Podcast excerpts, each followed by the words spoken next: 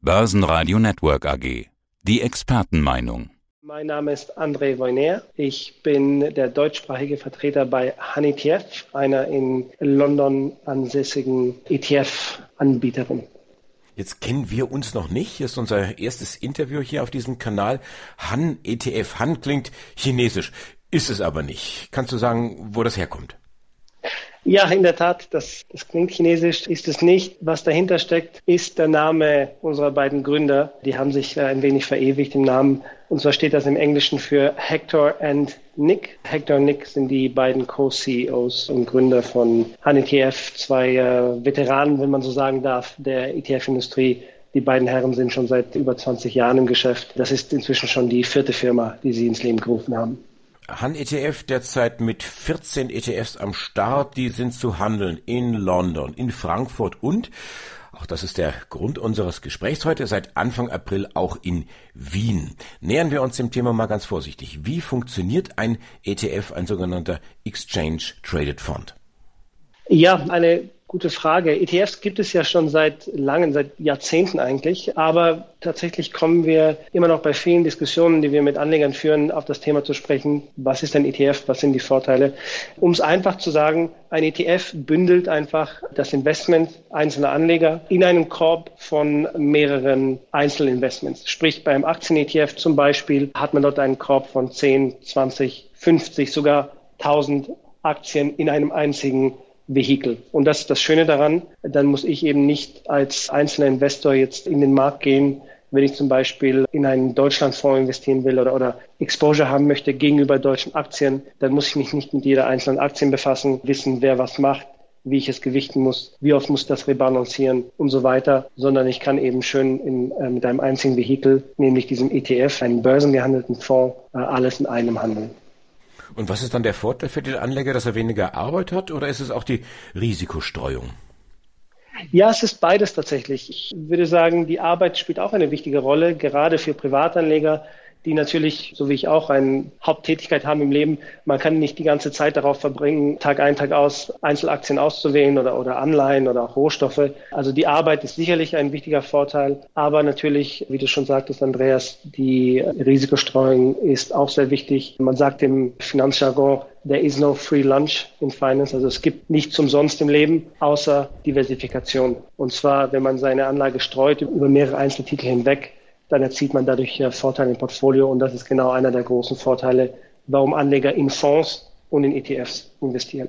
Und dann weiter gefragt, was ist der Vorteil dann für euch? Was muss man euch für das Lunch bezahlen? Das heißt, es ist ja euer Business.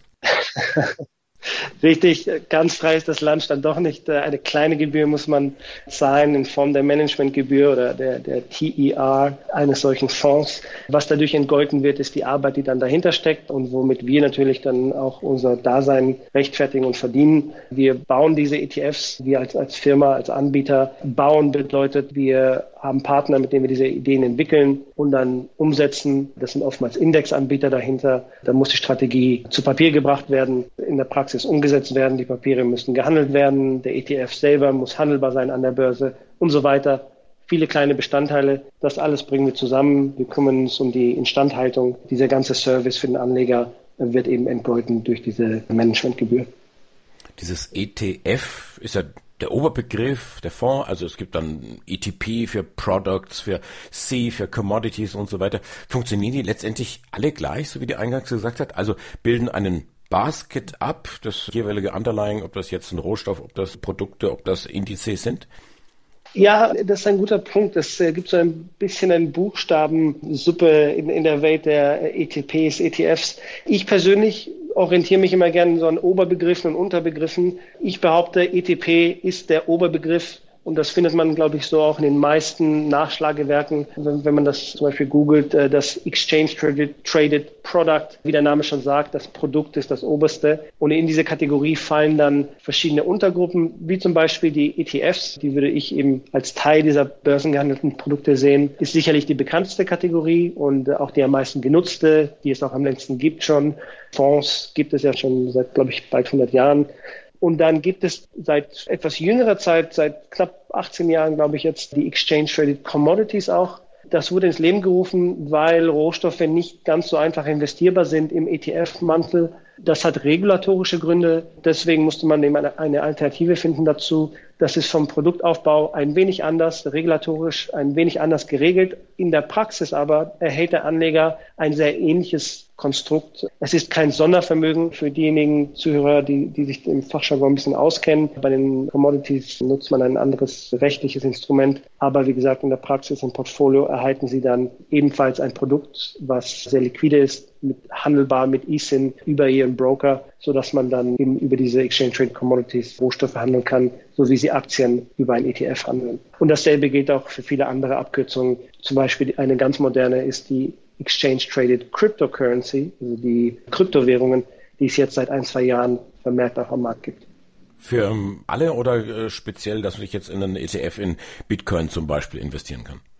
Das ist zum Beispiel einer der Punkte. Wir kriegen oft die Frage gestellt, wann sehen wir denn den ersten waschechten Crypto-ETF in Europa? Und meine Antwort ist dann immer wahrscheinlich niemals. Das ist aber auch kein Problem, denn es gibt schon Exchange-Traded Products oder Cryptocurrencies, in dem Fall Exchange Traded Cryptocurrencies, die solche Kryptowährungen abbilden. Der Grund, warum wir keine ETF sehen werden, ist relativ einfach. Um sich ETF schimpfen zu dürfen, gibt der Regulator einem vor, dass man mehrere einzelne Vermögenswerte in so ein ETF packen kann. Man darf nicht einfach nur einen einzelnen Wert, wie zum Beispiel Bitcoin, in einen ETF stecken und sich dann Bitcoin-ETF nennen. In Europa braucht man mindestens fünf Vermögenswerte, die müssen diversifiziert sein, nicht zu stark miteinander korreliert sein. Äh, das wird man nicht schaffen können per Definition nicht, wenn man solche einzelnen Tracker haben will, die einzelne Kryptowährungen abbilden. Dafür hat man dann diese Exchange Traded Commodity Struktur genommen, die es im Goldbereich schon gibt. Das werden einige von Ihnen schon kennen, liebe Zuhörer, zum Beispiel Xetra Gold oder auch andere Gold-ETCs im Markt, die dann einen einzelnen Rohstoff abbilden, in dem Fall Gold. Äh, das wird eben über diese Schuldverschreibungsstrukturen dargestellt. Das steckt hinter einem Exchange Traded Commodity. Und das hat man einfach eins zu eins kopiert in der Kryptowelt und man hat das Gold ausgetauscht mit Bitcoin oder einer anderen beliebigen Währung, welche dann physisch, wenn man das so nennen darf, in der Kryptowelt gelagert wird äh, bei einer Verwahrstelle. Und dadurch kann der Anleger eben an diesen Währungen partizipieren, als ob es Gold wäre, nur dass eben Bitcoin dahinter steckt. Und sie bekommen ein genauso robustes Produkt, wie sie das schon gewohnt sind in der Goldwelt und können eben dann Kryptowährungen handeln über ihre Broker bei ihrer Hausbank. Also wirklich ein sehr schönes, elegante Lösung, die hier gefunden wurde. Deswegen braucht man das ETF-Vehikel hier gar nicht, auch wenn ETFs natürlich immer schöner klingt und der etwas bekanntere Begriff ist. Ich hätte jetzt reflexartig bei Xetra äh, Gold auch gleich äh, Euwax Gold genannt, aber das war jetzt ein Insider. Mit zwei ETFs seid ihr jetzt auch nach Wien gegangen. Warum Wien zusätzlich? Richtig, wir sind jetzt nach Wien gegangen, weil wir vermehrt Interesse sehen von Anlegern aus Österreich. Wir sind ja eine relativ junge Firma, wenn man uns vergleicht mit anderen ETF-Anbietern. Wir sind seit 2018 am europäischen Markt aktiv. Äh, Deutschland war schon immer ein Kernmarkt von uns. Also alle unsere ETFs und, und ETPs sind in Deutschland auf Xetra gelistet. Österreich wird das manche nicht so gerne hören, manchmal so ein bisschen stiefmütterlich behandelt als kleiner Bruder von Deutschland.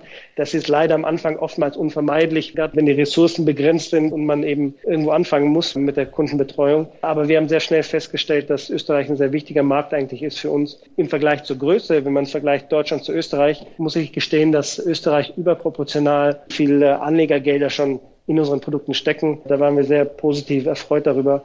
Wir wollen dem dann auch nachkommen, unsere Bindung wirklich auch zu Österreich zeigen, indem wir anfangen, mehr und mehr Produkte an der Wiener Börse anzubieten für lokale Anleger, damit sie dort lokal handeln können. Wir beginnen jetzt mit zwei Produkten und hoffen, dass wir im Zeitablauf immer mehr ETFs dort listen können. Also man sagt ja so, wenn der Prophet nicht zum Berg geht, kommt der Berg eben zum genau. Propheten. Genau. Was sind denn das jetzt zunächst einmal für zwei ETFs? Kannst du die kurz beschreiben? Ja, sicherlich. Also wir haben von den 14 ETPs, die wir haben, haben wir bewusst zwei gewählt, die bisher auch auf großes Interesse gestoßen sind von Privatanlegern, die oftmals auch gerne an lokalen Börsen handeln. Und zwar handelt es sich hier einmal um unseren medizinischen Cannabis-ETF und um einen Klima-ETF. Beide Themen sind sehr on vogue im Moment. Cannabis war bei Privatanlegern schon seit einigen Jahren auf der Bildfläche. Man hat die Entwicklung in, in Kanada und in den USA beobachtet. Dort spielt bisher die Musik, weil dort die Märkte einfach weiter vorangeschritten sind, was die Legalisierung von Cannabis sowohl für medizinische als auch zu dem Privatkonsum Zwecke vorangeschritten ist. Das Thema ist wirklich seit der Präsidentschaftswahl in den USA auch nochmal stark nach oben gegangen. Das Interesse, die Anlegervolumina im ganzen deutschsprachigen Raum, inklusive in Österreich. Deswegen haben wir uns entschieden, diesen Fonds als ersten rüberzubringen und dann eben als zweiten Fonds noch mit dazu diesen Klimafonds, weil ich glaube, das ist kein Geheimnis, das weiß jeder. ESG, Nachhaltigkeit, Klimawandel sind sehr wichtige und immer stärker aufkommende Themen im, am Investmentmarkt. Wir sehen auch hier wieder hohe Nachfrage, sowohl von Privatanlegern als auch von professionellen Anlegern. Und deswegen dachten wir, wäre das ein tolles Thema, um das auch in Wien zu listen. Dann schauen wir also ganz kurz den Cannabisform. Du hast ja schon gesagt, hier regional, das ist Richtung Kanada, das ist äh, Richtung USA. Dort ist man schon wesentlich weiter, was das Thema medizinisches Cannabis angeht. Wie viele Unternehmen stecken denn da drin? Äh, sind das Unternehmen, die man hierzulande auch kennt? Oder ist das auch so eine Art Geheimnis, was hinter den ETFs, ETPs steht, dass da Unternehmen auf einmal auftauchen, die kaum jemand außer den absoluten Fachleuten, die man auf dem Radar hat? So ist das ähm, am Anfang tatsächlich gewesen, als die Industrie noch in den Kinderschuhen steckte. Und man möchte behaupten, die steckt vielleicht immer noch teilweise in, in den Kinderschuhen relativ zu anderen Sektoren. Da sind viele Unternehmen dabei, die einem jetzt nicht direkt etwas sagen, wenn man die nicht kennt. Aber es trauen sich inzwischen auch größere Firmen in den Bereich rein. Und ich bin sicher, wir werden immer mehr in den Nachrichten auch Schlagzeilen lesen über die Monate und Jahre hinweg, dass große Pharmakonzerne wie Roche oder Novartis in diesen Bereichen aktiv werden durch Übernahmen und vielleicht Beteiligungen an diesen Spezialfirmen. Denn der medizinische Sektor wächst und wird mehr Mainstream. In Europa zum Beispiel ist Deutschland der führende Markt für Cannabisprodukte, für medizinische Cannabisprodukte. Ich glaube, es war die Techniker Krankenkasse, die letztes Jahr Zahlen berichtet hat, Patientenzahlen von ungefähr 100.000 Patienten in Deutschland. Deutschland ist auch von den Umsatzzahlen her führend bei medizinischem Cannabis. Das heißt, der Markt wächst, er wird mehr Mainstream, wir werden mehr Namen sehen, die man kennt. Dem einen oder anderen werden die Firmen vielleicht jetzt auch schon was sagen, zum Beispiel eine Firma namens GW Pharmaceutical, das ist eine mittelgroße global agierende Pharmafirma aus UK oder auch Scott's Miracle Growth. Das ist eine US-basierte Firma, die eigentlich Düngemittel für, für Rasen und ähnliche Produkte herstellt, aber eben auch stark aktiv ist mit diesen Düngemitteln und Wachstumsprodukten in der Cannabisbranche als Zulieferer. Also die sind gar nicht direkt aktiv im Markt, aber die profitieren natürlich mit ihren Erträgen sehr stark an dem, am Wachstum in diesem Markt. Deswegen sind die auch im Portfolio dabei, weil die dann eben mit dem Markt mitwachsen. Ich musste jetzt so ein bisschen schmunzeln, als du sagtest, eine Firma, die aus dem Bereich Rasendünger kommt. Als arabisch Sprechender äh, weiß ich, dass Haschisch das arabische Wort für Gras ist. Und so schließt sich dann wieder der Kreis. genau. Renditeversprechen, ja, ist ja immer so ein zweischneidiges Schwert. Ich will es mal anders formulieren. Für welchen Typ Anleger sind die beiden äh, ETPs, die jetzt in Wien gelauncht habt, am besten geeignet? Kann man sich dem so nähern? Ja, ich glaube, Eignung ist nicht verkehrt, aber ich würde behaupten, ein ETF ist immer für jeden Anlegertyp geeignet, prinzipiell. Die Frage ist, wer traut sich rein in das Thema, wann und warum. Jetzt ist es so, bei Privatanlegern sehen wir, dass die Entscheidungswege oftmals kürzer sind.